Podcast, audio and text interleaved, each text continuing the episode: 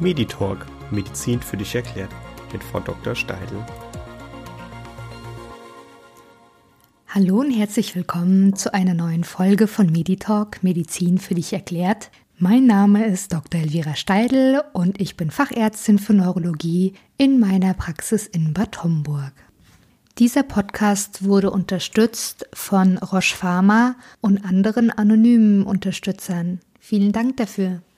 Das heutige Thema ist Corona-Impfung. Einmal generell zu den Grundlagen, wie funktionieren diese Impfstoffe und dann zu den Besonderheiten der Impfzentren, wer ist wann dran und am Ende noch ein kleiner Ausflug zu der Impfung auf Bezug zu Multiple Sklerose, da wir eine Schwerpunktpraxis für Multiple Sklerose sind und da besonders viele Patienten im Alltag bei uns nachfragen. Vorab ist zu sagen, dass ich hier keine eigene Meinung einbringen möchte.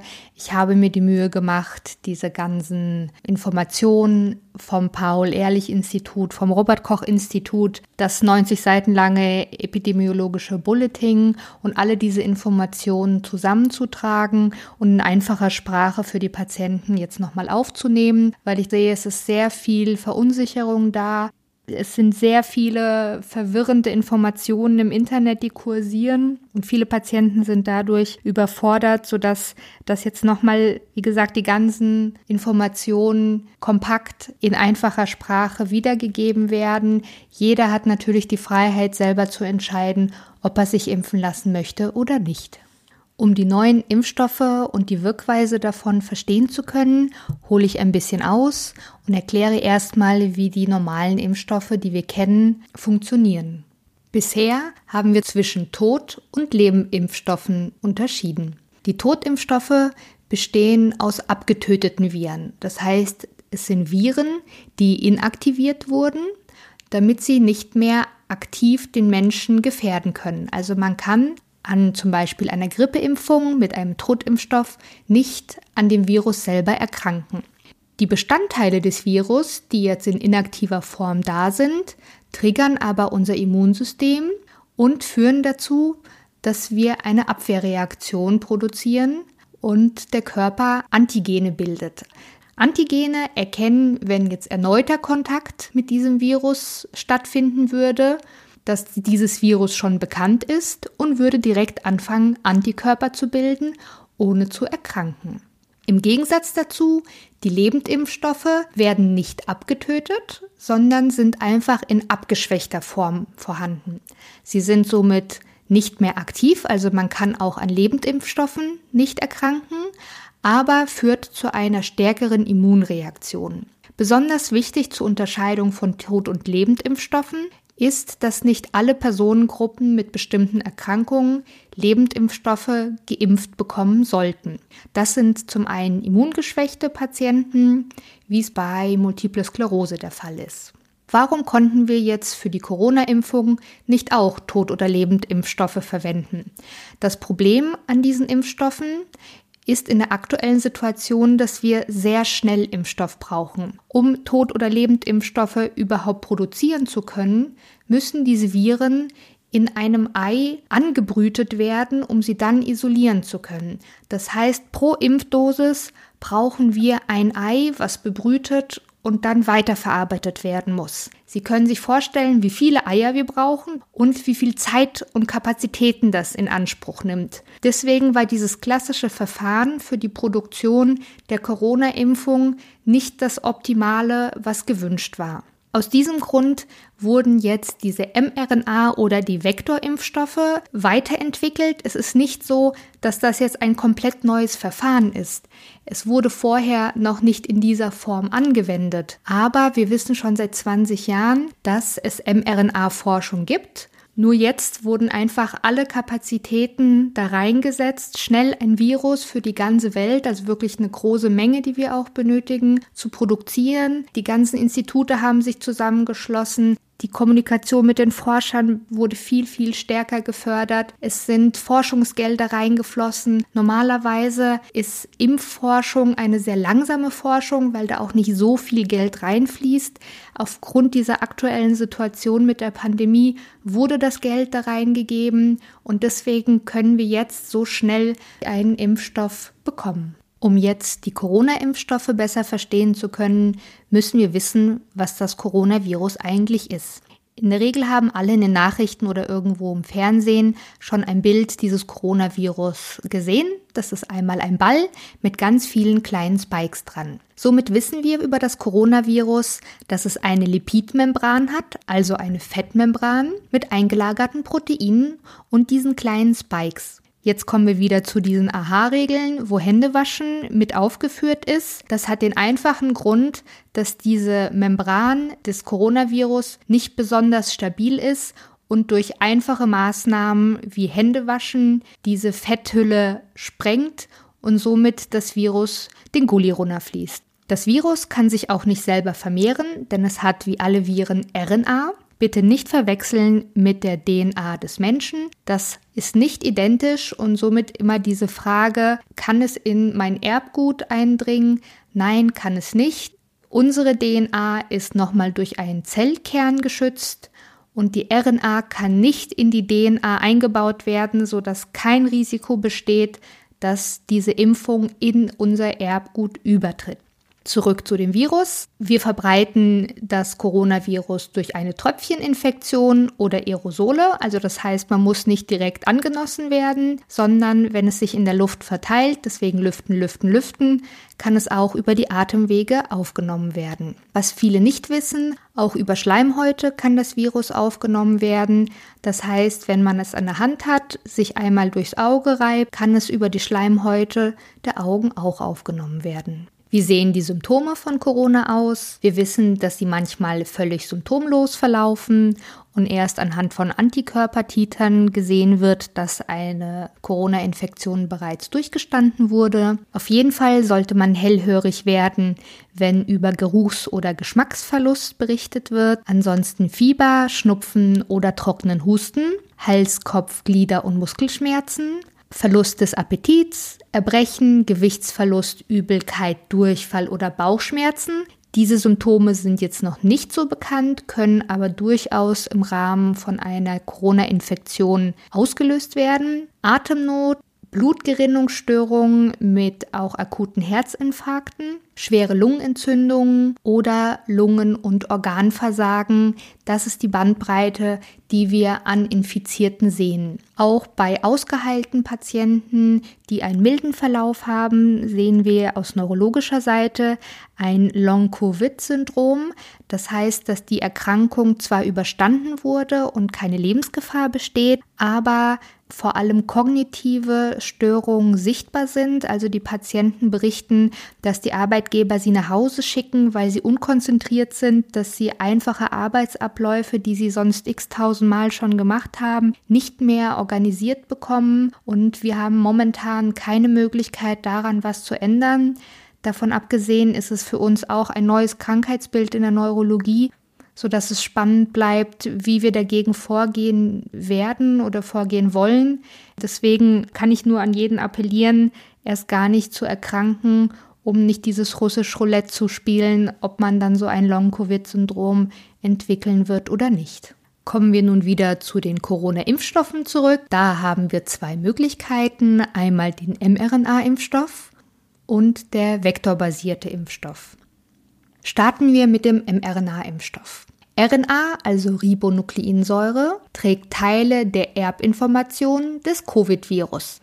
mRNA, also Messenger-RNA, auf Deutsch Boten-RNA, wird jetzt aus diesen kleinen Stacheln entnommen und im Labor in Lipidbläschen, also in kleine Fettbläschen gepackt. Das ist unser Transportprotein. Diese Lipidbläschen dringen jetzt durch die Impfung in unsere Zellen ein und bieten unserem Körper einen Bauplan dieser Corona-Spikes. Daraufhin bildet unser Körper Antigene. Diese Antigene sind unsere Wachmänner und sobald Kontakt mit einem richtigen Coronavirus aufgenommen wird, kennt unser Körper die Struktur dieses Spikes, denn dieser Bauplan wurde die Impfung uns schon zur Verfügung gestellt und macht unseren Körper zu einer Impfstofffabrik, die dann wieder Antikörper direkt produzieren kann, um sich gegen eine echte Infektion wehren zu können.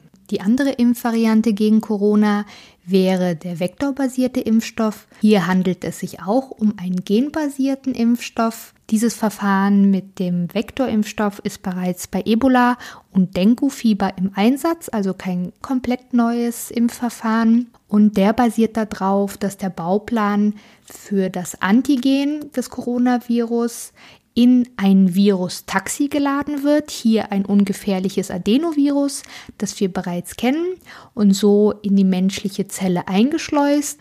Der Körper erkrankt nicht daran, aber unser Körper kann durch die Impfung dann diese eingeschleusten Antigene erkennen und selber produzieren, sodass bei einem Kontakt mit einem richtigen Coronavirus diese Antigene als unsere Wächter bereits vorhanden sind und dann schnell Antikörper produziert werden können, um nicht zu erkranken. Wie werden jetzt diese Impfstoffe verimpft? Generell benötigen wir zwei Impfungen. Diese benötigen 21 bis 28 Tage Abstand zueinander. Der BioNTech-Impfstoff ist bereits ab dem 16. Lebensjahr zugelassen, der moderne Impfstoff ab dem 18. Lebensjahr und bereits nach 10 bis 14 Tagen nach der zweiten Impfung sollte ein Impfschutz bestehen. Außerdem sollte beachtet werden, dass andere Impfungen erst zwei Wochen nach der Corona-Impfung geimpft werden sollten, um keine Nebenwirkungen zu produzieren. Jetzt wissen wir, dass viele Menschen geimpft werden sollen und es nicht genug Impfstoff gibt. Deswegen musste eine Priorisierung vorgenommen werden. In jedem Land ist das etwas unterschiedlich vorgenommen worden. Deswegen kann ich jetzt nur für Deutschland berichten. Und die Priorisierung in Deutschland gibt vor, dass es in drei Gruppen eingeteilt wurde. Die höchste Priorität haben über 80-Jährige, also Patienten, bei denen davon auszugehen ist, dass ein sehr schwerer Verlauf erwartet wird, wenn diese an Corona erkranken und diese Patienten auch häufig in Unterkünften untergebracht sind, die viele Bewohner in dieser Altersgruppe beherbergen, sodass primär mobile Impfteams gebildet wurden, die die Pflegeheime durchimpfen. Auch das Pflegepersonal ist berechtigt, geimpft zu werden. Nicht nur im Alten- und Pflegeheim selber, sondern auch im ambulanten Pflegedienst, die nach Hause hochbetagte Patienten versorgen. Ansonsten medizinisches Personal mit hohem Expositionsrisiko, das heißt das Personal auf Corona-Stationen oder in der Notaufnahme, die auch häufig Corona-Patienten empfängt und sieht und medizinisches Personal, die Menschen mit hohem Risiko behandeln. Ansonsten die Hämato-Onkologie und Transplantationsmedizin, weil hier sehr viele immunsupprimierte Patienten sind, die kein ausreichendes Immunsystem vorhalten und deswegen besonders geschützt werden müssten. Die zweite Stufe wäre die hohe Priorität. Hier sind es Patienten über dem 70. Lebensjahr sowie Menschen mit Trisomie, Demenz oder geistiger Behinderung und Transplantationspatienten. Kontaktpersonen von über 80-Jährigen. Das heißt, wenn Sie Ihre 80-jährige Mutter pflegen, dann lassen Sie sich eine Bescheinigung ausstellen, entweder von der Kasse, von Ihrem Arzt oder an sich kann auch Ihre 80-jährige Mutter Ihnen eine Bescheinigung ausstellen, dass Sie sie pflegen. Vorsichtig, diese Bescheinigungen sind offizielle Zeugnisse, die somit erstellt werden und müssen auf der Wahrheit beruhen, da sie sich sonst rechtlich strafbar machen. Ansonsten betrifft die zweite Stufe Bewohner von Alten- und Pflegeheimen, die noch nicht geimpft sind. Ansonsten für Heimbewohner mit geistiger Behinderung Kontaktpersonen von Schwangeren, dass Schwangere nicht geimpft werden sollen, Mitarbeiter in staatlichen Einrichtungen, in medizinischen Einrichtungen mit erhöhtem Expositionsrisiko, Personal in Blut- und Plasmaspendedienst und Covid-Testzentren, Polizei und Ordnungskräfte, der öffentliche Gesundheitsdienst und die Krankenhausinfrastruktur sowie Flüchtlings- und Obdachloseneinrichtungen wo auch viele Menschen auf engem Raum zusammenleben. Die dritte Stufe wäre die erhöhte Priorität. Hier betrifft es die über 60-Jährigen, Personen mit chronischen Erkrankungen. Da gehe ich gleich drauf ein, welche chronischen Erkrankungen gemeint sind. Ansonsten medizinisches Personal mit niedrigem Expositionsrisiko und ohne Betreuung von Verdachtspatienten. Somit wäre ich als Neurologin erst hier berechtigt, geimpft zu werden. Personen in relevanter Position in Regierungs-, Verwaltungs-, Versorgungsorganen, Streitkräften, Polizei, Feuerwehr, Katastrophenschutz, THW und Justiz, Personen in kritischer Infrastruktur wie Apotheken und Pharmawirtschaft, die auch viel Kontakt mit Personen haben, öffentlich Fair- und Entsorgung, Ernährungswirtschaft, Transportwesen, Informationstechnik und Telekommunikation, Erzieher und Lehrer, Personen mit prekären Arbeits- und Lebensbedingungen. So, welche Erkrankungen zählen jetzt zu den chronischen Krankheiten, die berechtigt sind? Das wäre einmal Asthma, COPD, Krebserkrankungen, Diabetes mellitus des Types 1 und 2, also das kann auch schon junge Patienten treffen, zerebrovaskuläre Erkrankungen oder Schlaganfall, chronische Nieren- und Lebererkrankungen, Adipositas mit einem BMI über 30, also dicke Leute, Herzerkrankungen, Immundefizienz oder HIV, Autoimmunerkrankungen und Rheuma. Nicht alle Erkrankungen, die berechtigt wären, stehen auf dieser Liste. Das heißt, gehen Sie bitte, wenn Sie endlich an der Reihe sind, doch mal mit Ihrem Arzt in Kontakt, also Hausarzt oder betreuender Facharzt. Der wird Ihnen ein Attest ausstellen, wenn es soweit ist. Jetzt bitte noch nicht. Und wird dann draufschreiben, zum Beispiel bei Herr Frau Müller liegt eine Erkrankung im Sinne von Paragraph 3 Ziffer 2 der Impfverordnung vor. Das wäre der Text für die Prioritätsgruppe 2 und bei der Gruppe 3 würde dann stehen nach Paragraph 4 Ziffer 2. Also wie gesagt, jetzt bitte noch keinen Kontakt zu Ihren ambulanten Ärzten aufnehmen. Das wird erst kommen, wenn die Stufen 2 und 3 in Kraft treten. Wir sind aktuell noch bei Stufe 1 unterwegs. Der Stand heute ist der 23. Januar 2021. Die große Frage, wo wird geimpft und wie weise ich mich ansonsten aus? Wie gesagt, Stufe 2 und 3 über das Attest.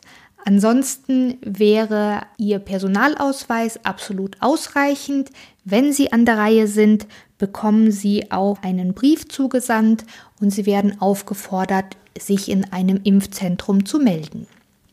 Geimpft wird momentan nur in den Impfzentren und in mobilen Impfteams, zum Beispiel in Alten- und Pflegeheimen. Im Verlauf, wir wissen noch nicht ab welcher Stufe, wird es dann auch ins ambulante System an die Hausärzte, an bestimmte Fachärzte auch wieder ausgegeben. Momentan ist das nicht möglich, weil im ambulanten Bereich die Kühlmöglichkeiten von minus 80 Grad Celsius, um den Impfstoff überhaupt lagern zu können, nicht gegeben sind. Generell ist die Organisation, wer wann wie geimpft wird, Ländersache. Also ich spreche hier momentan über Hessen. Wie es in anderen Ländern aussieht, kann ich Ihnen nicht genau sagen. Aber Informationen bekommen Sie entweder telefonisch unter der 116117 oder schauen Sie auf die Homepage 116117.de oder die Homepage der zuständigen Bundesländer. Nochmal konkret zu unseren MS-Patienten, die in Hülle und Fülle bei uns in der Praxis sind und diese Frage vermehrt stellen. MS-Patienten mit Immunschwäche wären Stufe 3. Auch mit einer immunsupprimierenden Therapie wäre ebenfalls Stufe 3. Die Frage, wann darf ich überhaupt als MS-Patient unter Therapie geimpft werden, ist etwas unterschiedlich, je nachdem, welche Therapie zur Immunsuppression Sie aktuell haben. Wir wissen, dass Patienten mit den Wirkstoffen Copaxone, Interferone, Teriflunomid, Dimethylfumarat, Natalizumab, Ozanimod und Fingolimod jederzeit geimpft werden können. Die Wirkstoffe Cladribin sollten zwei Wochen nach der letzten Tabletteneinnahme geimpft werden, frühestens oder später. Und Ocrelizumab müsste zwölf Wochen nach der letzten Gabe geimpft werden. Natürlich könnte man auch vorher impfen, aber wir erwarten, dass die Impfreaktion nicht so ausfallen wird, also viel schwächer oder gar nicht entsteht, weil das Immunsystem noch so supprimiert ist. Andere Erkrankungen unter Immunsuppressiva wie Azatheoprin, viele aus dem rheumatischen Formenkreis, gehen bitte mit ihren Rheumatologen, mit ihren Onkologen, mit ihren Hämato-Onkologen ins Gespräch, wann ein günstiger Zeitpunkt zum Impfen ist. Das kann auch 80, 70 und 60-Jährige betreffen, die zwar die Berechtigung haben, geimpft zu werden, aber da bitte nochmal Kontakt mit ihrem behandelnden Arzt. Nicht, dass diese Impfung zwar erfolgt ist, aber dann im Nichts verpufft, weil einfach ihr Immunsystem keine Antikörper oder Antigene bilden kann. Und zum Schluss will ich noch häufig gestellte Patientenfragen einmal durchsprechen. Das wäre einmal, ist denn bei der Zulassung alles mit rechten Dingen zugegangen? Das ging ja viel zu schnell. Ich persönlich wundere mich, was die Menschen immer umtreibt. Im Sommer habe ich mir ständig angehört, es kann doch nicht so schwer sein, einen Impfstoff zu entwickeln. Wir leben doch nicht auf dem Mond. Jetzt haben wir einen Impfstoff, jetzt ist es irgendwie auch nicht recht. Deswegen, jetzt ganz strukturiert. Die Corona-Impfstudie ist bisher die größte Impfstudie, die überhaupt durchgeführt wurde. Das heißt, wir hatten eine explorative Phase. Die war im Januar 20 bereits. Danach folgte die präklinische Phase. Da wird entschlossen, welche Patienten werden überhaupt in so eine Studie eingeschlossen. Es werden Tierversuche gemacht. Erst ab der klinischen Phase 1, die im März 20 stattfand, wurden an den ersten Menschen vereinzelt Impfungen vorgenommen.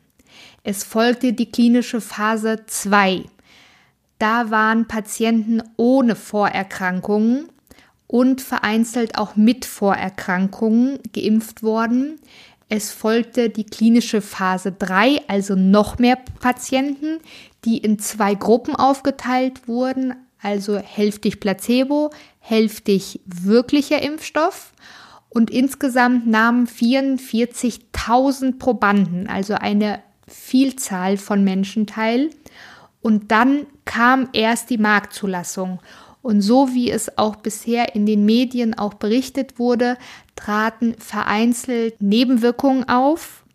In der Regel sind es, wie auch bei anderen Impfungen, Schmerzen an der Einstichstelle, Rötungen an der Einstichstelle, auch subfibrile Temperaturen und auch Fieber, Krankheitsgefühl, Kopfschmerzen. Das alles sehen wir wirklich ist aber halb so wild, denn wir wollen ja, dass der Körper reagiert. Also dieses leichte Fieber sagt uns, unser Körper spricht auf die Impfung an und wir erwarten somit eine Impfreaktion. Eine Impfreaktion ist keine Impfnebenwirkung, dass man denkt, jetzt werde ich todkrank oder da ist irgendwas schiefgegangen. Wir wollen unser Immunsystem etwas beibringen, sich nämlich gegen das Coronavirus zu wenden. Und ich freue mich, wenn ich oder meine Angehörigen leichtes Fieber nach irgendeiner Impfung entwickle. Auch als ich meinen kleinen Sohn impfen lassen habe gegen die ganzen Kinderkrankheiten, war ich froh sogar, wenn er leichtes Fieber bekommen hat, denn dann wusste ich, die Impfung funktioniert, er bildet Antikörper. So, was gab es noch für Fragen? Kann ich wählen, welchen Impfstoff ich bekomme. Theoretisch können Sie wählen, welchen Impfstoff Sie haben möchten, aber zur aktuellen Situation haben wir einfach nicht genug Impfstoff. Also wenn Sie sich impfen lassen wollen, können Sie froh sein, wenn Sie überhaupt einen Impfstoff bekommen. Die Frage, brauche ich nach der Impfung keine Maske mehr?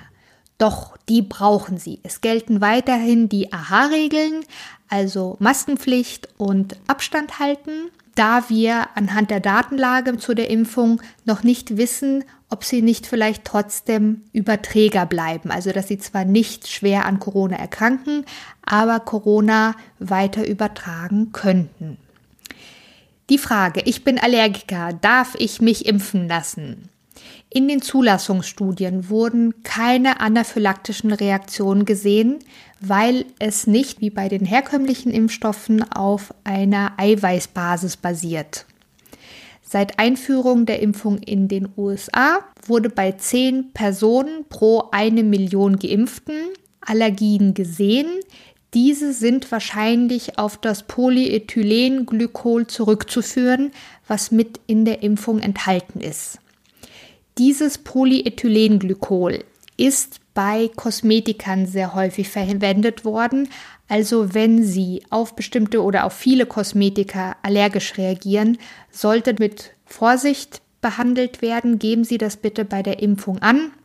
Dann brauchen Sie einen längeren Nachbeobachtungszeitraum. Aber Nahrungsmittel, Insektengiftallergien oder Unverträglichkeiten gegen bestimmte normale Medikamente, die über den Mund aufgenommen werden, bestehen keine Kontraindikationen gegen die Corona-Impfung. Ich nehme Makoma. Ist das ein Problem? Jein. In der Praxis impfen wir lieber subkutan, also ins Fettgewebe, wenn Patienten eine Blutverdünnung, die stärker als Aspirin ist, haben, also Makoma, Eliquis, Xarelto, Apixaban, diese ganzen Kandidaten. Bei der Corona-Impfung haben wir keine Zulassung für eine Subkutanimpfung ins Fettgewebe, also es muss in die Muskulatur geimpft werden. Das heißt, wir müssen feinere Kanülen nehmen und länger dann in die Muskulatur drückt. Somit ja, auch mit Blutverdünnung können Sie mit Corona geimpft werden. Geben Sie das aber vorher dem impfenden Arzt an. Ich bin schwanger, darf ich geimpft werden? Nein, vorerst nicht. Wir haben keine ausreichende Datenlage, was mit der Impfung oder der Erträgersubstanz in der Schwangerschaft passiert.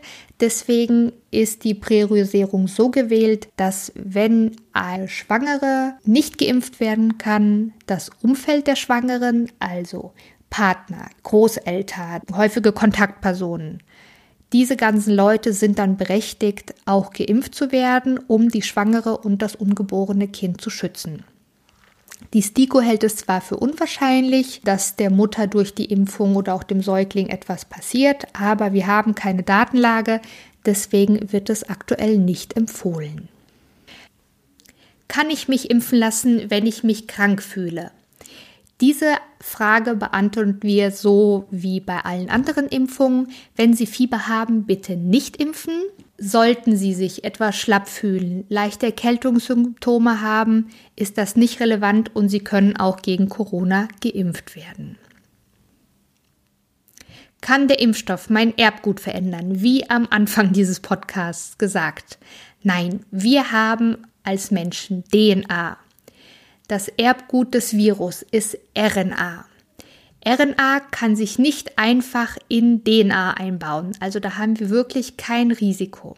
In 60 Jahren RNA-Forschung ist das noch nie vorgekommen, dass eine RNA sich irgendwie in eine DNA geschmuggelt hat.